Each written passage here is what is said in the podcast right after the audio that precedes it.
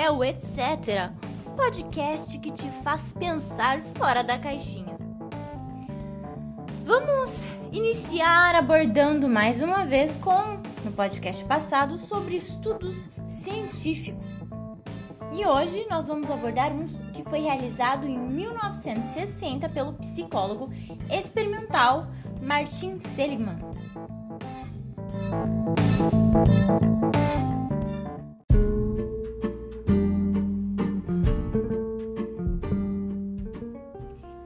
Estudo ao qual estou me referindo foi realizado com o intuito de avaliar a trivialização da violência e o aprendizado da impotência pelos seres vivos.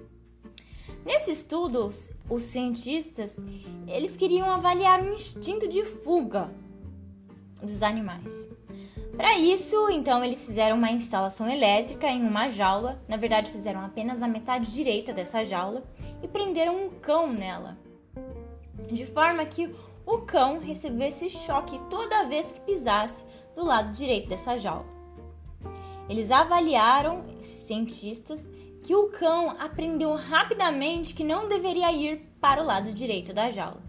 Continuando esse estudo, os cientistas retiraram toda a instalação elétrica do lado direito da jaula e colocaram instalação elétrica apenas do lado esquerdo da jaula, de forma que o animal recebesse choque toda vez que fosse para o lado esquerdo da jaula.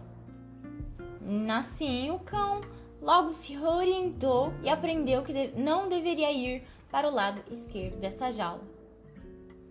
Para avaliar ainda mais qual era essa noção de perigo que tinha o animal, os cientistas fizeram com que um, o piso da jaula, na verdade, tivesse é, liberasse choques aleatórios, de modo que um, qualquer onde estivesse o animal ele recebesse choque, independentemente do local ele receberia choque. No início, quando houve essas mudanças dos parâmetros do choque, no início o cão ficou confuso, depois ele entrou em pânico. Sendo que em seguida o cão desistiu completamente. Ele simplesmente cansou de fugir, deitou e ficou parado na jaula, recebendo choques onde quer que surgisse. Mas houve uma quarta etapa desse estudo, você pode falar, meu Deus, que veio a seguir? Começaram a fazer choques do teto? Não. A jaula foi aberta. E o que a gente espera? O que você imagina? Você acha que o cão fugiu? Você acha que o cão ficou na jaula? O que você acha que aconteceu? Vou te dar um tempinho aí. O cão, ele não correu ele simplesmente ficou na jaula recebendo choques aleatórios, mesmo tendo oportunidades de fugir. A partir de todo esse estudo, de toda essa análise, os psicólogos levantaram então a hipótese de que, quando o animal é exposto à violência, ele apresenta a tendência de se adaptar à perturbação, de forma que, quando a violência cessa, para, ou ele tem acesso à liberdade, um instinto saudável de fugir simplesmente é completamente reduzido. Em vez de escapar, o animal fica paralisado. Aí vem então a consideração de que ocorre no cérebro uma trivialização da violência, um aprendizado de impotência, o que por sua vez faz com que o animal se sinta incapaz de se erguer para confrontar o que lhe oprime. Paralelamente a esse estudo, houve um outro psiquiatra, que é o Dr. Leonor Walker, que escreveu o livro The Battered Woman. Esse psiquiatra analisou, com base nisso, que existem indícios de que essa trivialização seja prejudicial em todos os casos de maus tratos, sejam maus tratos de natureza instintiva, espiritual, criativa, emocional, física para o ser humano também. Esse comportamento de se adaptar à violência é anormal, pois é óbvio que isso gera uma renúncia muito grande de qualidade de vida para o indivíduo e, e logo consecutiva perda de significado para a pessoa humana. Portanto, hoje, nesse etc., o que nós vamos fazer é questionar o nosso status quo. Eu te pergunto aí, será que o mundo está te pressionando e você inconscientemente ou conscientemente está banalizando o mal? Eu sei, eu sei, nós não estamos assim tão íntimos para compartilhar sentimentos, para compartilhar angústias ou estilos de vida. What else? Por isso, por isso, logo, sem mais delongas, sem mais querer adentrar na, na cabeça de vocês, vamos logo para a nossa frase do etc.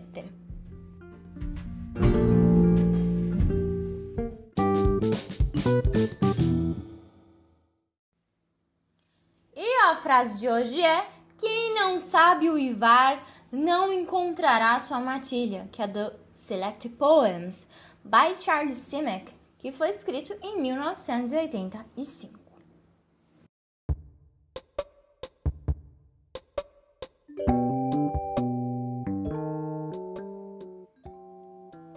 Vamos, vamos então desenvolver a respeito de tudo a qual nós temos falado até então.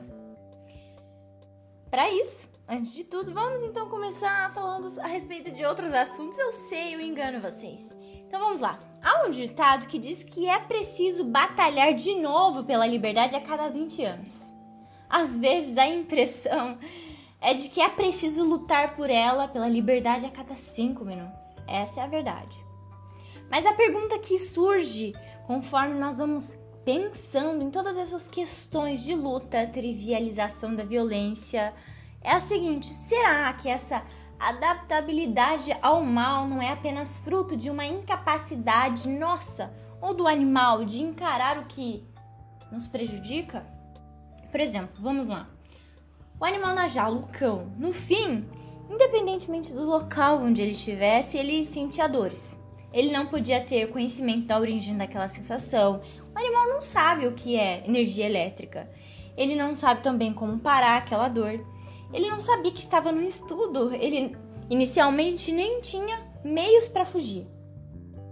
Assim, o cérebro desse cão, ele fez o que seria mais cordial, acostumou a receber aquele estímulo, mesmo ele sendo ruim, doloroso, de forma que o animal não sentisse mais essa suposta necessidade de fugir. O como o animal ele simplesmente se acomodou, ou seja, o animal tentou não sentir mais incômodo naquela situação que ele estava inserido. Estou colocando muito essa questão aqui também, pois muito se fala em resiliência, se adaptar ao dano, à situação. Eu sei que você já deve ter visto muito isso no Instagram, no curso motivacional. Mas será? Será? Será? Por meio desse exemplo do animal enjaulado, vemos que nem sempre a melhor opção seja realmente ser moldado pela situação. Resiliência é essa capacidade de ser moldado, de se prostrar diante as situações e tentar resistir ao máximo. Sim, no fim, o animal ele também ele, ele exatamente tinha acostumado com a jaula, mas foi exatamente essa condição de, a, de acomodação, de costume, que fez com que o animal não saísse dessa jaula. E aí, será que algumas vezes nessa busca por resiliência nós também não podemos cair nessa mesma cilada, a cilada da trivialidade da violência? A minha pergunta hoje é: eu sei que eu já fiz várias, mas é: qual é a estratégia mais inteligente diante da violência? Lutar, fugir, se acomodar? Vamos pensar juntos essa questão. Lentamente vamos tentando formular ideias que confrontem esse senso comum, instagramável da resiliência. Ok? Não que eu seja completamente contra, mas será que podemos pensar mais sobre isso? Primeiro, vamos avaliar essa questão do animal. Esse animal que não sabe a origem do mal. Para tanto, vamos levar em conta um conceito do budismo que diz que existem sete véus da ilusão. Isso é, a ilusão é tudo aquilo que parece real e não é. Então, o animal, ele não tem conhecimento sobre nada. E no budismo existe esse conceito que diz que existem sete véus da ilusão. No caso, o animal ele tinha a sensação de que era o chão que fazia o mal, mas ele não era ele realmente, não era o chão que causava o estímulo do, doloroso. O que causava o mal ao cão era a instalação elétrica feita pelo homem, que era, no caso, alterável. Nós sabemos disso porque temos o mais importante sobre esse estudo. Nós temos o conhecimento, nós temos o discernimento e nós temos a compreensão. E isso tudo é muitas vezes o que nós também não temos de forma geral, de forma global em nossas vidas, ou nós simplesmente não desenvolvemos. Como novamente citando o budismo, é preciso, né, nós para a gente desenvolver esse discernimento ir tirando os véus. A gente precisa visualizar com clareza o que está ao nosso redor. Não é à toa que dizem que o conhecimento liberta, não é mesmo? Não é à toa. Quando buscamos a verdade, buscamos dispersar as ilusões, aquilo que não é real, aquilo que nos impede de enxergar o que está à nossa frente. No entanto, acima de tudo, para encontrar essa verdade, nós precisamos pensar. É justamente por isso que nós, existe esse podcast. Etc. Agora vamos então falar sobre outro assunto. Levamos em consideração agora o fator primordial que fez o cão se manter na jaula. E foi justamente o fato que ele se adaptou. Ou seja, ele foi resiliente, soube suportar as aflições do choque. Mas ele se tornou tão bom nisso que ele não foi capaz de fugir quando ele teve a chance. Logo, é, temos que pensar então o quanto o incômodo é um estímulo positivo para a luta e para a fuga. O incômodo é o único fator da vida humana que revela que o lugar que nós estamos não é o mesmo lugar que devemos permanecer. Na mitologia grega, há um episódio no qual os deuses eles determinam que um grupo de aves chamadas árpias as árpias, com certeza você já ouviu falar das árpias. Que as árpias, elas deveriam punir um indivíduo conhecido como Fineu. Cada vez que a comida de Fineu é servida, magicamente, um bando de arpas aparece voando, rouba parte do alimento, espalha a outra parte e defeca sobre o restante da parte do alimento de Fineu. E isso condena Fineu à fome extrema e eterna. Essa história temos sendo avaliada, é, avaliamos que não apenas o incômodo, mas o ato de se enraivecer e de se colocar como uma barreira contra a própria situação é um fator motriz para a mudança do cenário. O Fineu ele não faz nada. E ele nem pode, porque ele está simplesmente condenado pelos deuses. Mas nessa episteme eu estou colocando que lutar mentalmente de forma resistente não é apenas uma estratégia para a vitória, é a única opção. É a única opção que Fineu teria, por exemplo, para não ficar ali naquela fome extrema. No podcast passado eu falei sobre violência. Nesse eu estou falando sobre como a maioria das pessoas vivem em um mundo violento, como o cão. nós nos adaptamos e questionando isso, como devemos viver em um mundo violento? Essa é a minha pergunta, eu acho que motriz mesmo nesse podcast. Talvez entre todas esta seja a mais gritante. Como? Como devemos viver no mundo violento?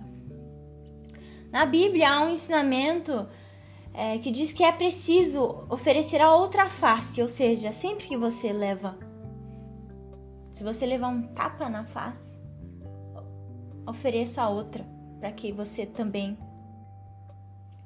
para que também seja abatida.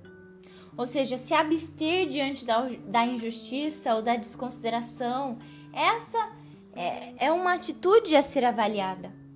Um comportamento é usar essa resistência passiva como arma política, ou seja, na Bíblia você simplesmente oferece a outra, porque esse é um ensinamento político, é um comportamento de resistência e que foi também desenvolvida pelo próprio Gandhi, que ensinou a resistência pacífica.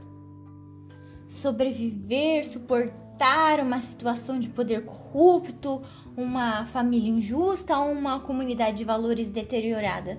No entanto, existe um ponto-chave desse podcast, que é o fato de que o, o cão, aquele cão, ele deveria ter se atentado ao momento exato em que a jaula estava aberta.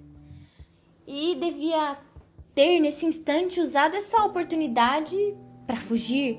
Então, uma, que uma questão é resistir para mostrar poder. Outro ponto é resistir a uma dor para vencer. Um ponto é suportar uma dor para sobreviver. Captou? Então, um ponto é resistir uma dor para você vencer um sistema. Essa é uma estratégia. Agora, suportar uma dor para você simplesmente sobreviver naquele local, isso já não é estratégia. Isso é adaptação. E essa adaptação pode ser simplesmente uma aceitação do mal, uma trivialização da violência. Assim sendo, temos que avaliar que lutar é um comportamento, ele é constante e ele é composto por estratégias diversas. Ver com clareza, sem ilusão, é o essencial, é o que nos permite que no momento certo hajamos da forma correta. Por fim, eu coloco aqui que a melhor estratégia é não ter medo. Não ter medo de mudar, de lutar, não ter medo de não saber e de se acomodar. Relembrando a frase do episódio, quem não sabe o Ivar não encontrará a matilha. A palavra é saber. Medo de não saber. Porque isso é o real conhecimento e a única estratégia que retira as nossas ilusões e garante a nossa liberdade.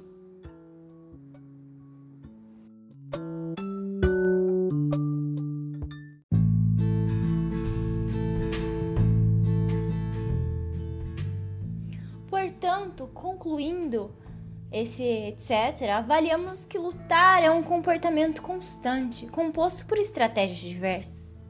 Uma pode ser resistir, mas jamais suportar.